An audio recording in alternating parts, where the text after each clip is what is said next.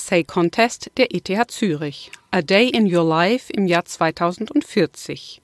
Überwachung und Selbstoptimierung von Katja Abrahams. Musik komponiert von Stefan Fabri.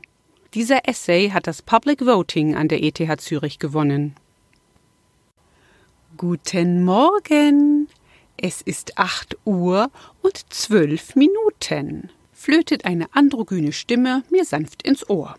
Geweckt werde ich durch ein Neuroimplantat NI in meinem Gehirn, das aus meinen Vitalwerten errechnet hat, dass nach genau sieben Stunden und 33 Minuten der richtige Moment gekommen ist, mich zu wecken. Als Aufwachstimulanz habe ich heute Vogelgezwitscher und Vanilleduft gewählt. Noch in meinem Naturlatexbett liegend, das mit Hilfe von Smart Dust Sensoren meine Schlafbewegungen aufzeichnet und Härte und Temperatur optimiert, durchforste ich die News, die mir direkt auf die Retina projiziert werden. Es macht mir Sorge, dass die Schweizer KI-Armee schon wieder im Aufstand ist. Eine Gruppe von Cybersoldaten hat Masterbefehle einfach übersteuert und zum Glück vergeblich versucht, Killerdrohnen so umzuprogrammieren, dass sie bestimmte Menschen erkennen und gezielt töten. Dieter Bohlen ist gestorben und hat sein Gehirn in die Cloud hochgeladen. Auch nicht viel besser. Ich bin zwar schon 65, aber noch lange nicht pensioniert. Statistisch gesehen habe ich ja noch 45 Jahre vor mir. Durch die Einführung des bedingungslosen Grundeinkommens vor zehn Jahren kann ich mich nun endlich dem widmen, was mich wirklich interessiert. Kreativ sein, mich um die Familie kümmern. Überwachung und Selbstoptimierung sind uns allen in Fleisch und Blut übergegangen. Doch wie viele Menschen meiner Generation schalte ich immer wieder mal mein Brain-Computer-Interface einfach ab. Da mein Cortisolspiegel heute hoch ist, bekomme ich als Frühstücksvorschlag lauwarmes Seetang-Müsli. Ich seufze, lehne mich aber nicht dagegen auf. Mein Row Butler ist noch am Aufladen.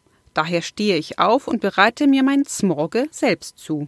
Manuelle Tätigkeiten machen mir zum Glück Freude, wie mir mein NI bestätigt. Auf der Fensterbank habe ich einen Bioreaktor stehen, der mir verschiedenste Algensorten und Fleisch züchtet. Beim Aufräumen in unserem digital gebauten Eigenheim im Tiny House Village im Zürcher Oberland, das mein Mann und ich bewohnen, seit die Kinder vor einigen Jahren ausgezogen sind, finde ich einen analogen Zeitungsartikel aus dem Jahr 2020. Darin geht es um die damals neue Corona-Pandemie. Ich lächle ein wenig spöttisch. Wie naiv wir doch waren.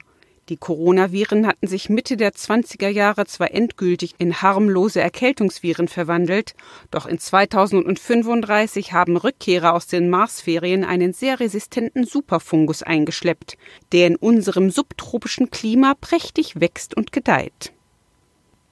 Zum Glück wird am Department for Pandemic and Suprahuman Technologies der ETH Zürich an dem ich ehrenamtlich arbeite, ein vielversprechendes Gegenmittel entwickelt.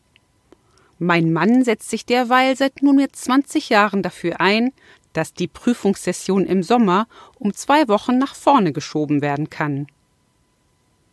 Ein Vibrieren in meiner Stirn erinnert mich an mein Tagesprogramm. Mit dem autonomen R-Taxi rüber geht es ans andere Ende der Stadt zum Enkelhüten. Meine Tochter möchte sich heute Grundkenntnisse in Norschwegisch ins Sprachzentrum laden. Sie braucht diese für ein Umweltprojekt in Skandinavien, bei dem sie die Umsiedlung aufs Festland von Bewohnern der mittlerweile unter dem Meeresspiegel liegenden Schäreninsel koordiniert. Wenn sie Glück hat, wird sie die Ministerpräsidentin des vor zwei Jahren neu gebildeten Staats Norschwegen, Greta Thunberg-Mask, persönlich treffen können. Der Mann meiner Tochter muss sich im Moment schonen. Sie haben entschieden, dass er das zweite Kind austrägt, damit sie sich um ihre Karriere kümmern kann. Auf dem Rückweg möchte ich unbedingt noch selbst regionales Obst und Gemüse auf dem Nostalgiemarkt einkaufen gehen, der einmal im Monat auf dem Gelände des abgerissenen Schauspielhauses stattfindet. Man kann sogar noch mit alten Schweizer Franken bezahlen, obwohl Bargeld eigentlich nicht mehr als Zahlungsmittel akzeptiert wird, seit der Cyber-Yuan seinen Siegeszug in der Welt angetreten hat. Morgen wird sich unsere intelligente Village Community Speisekammer Coolio dann wieder mit scheppernder Stimme beschweren, dass doch eigentlich nur er für das Bestellen fehlender Lebensmittel zuständig ist.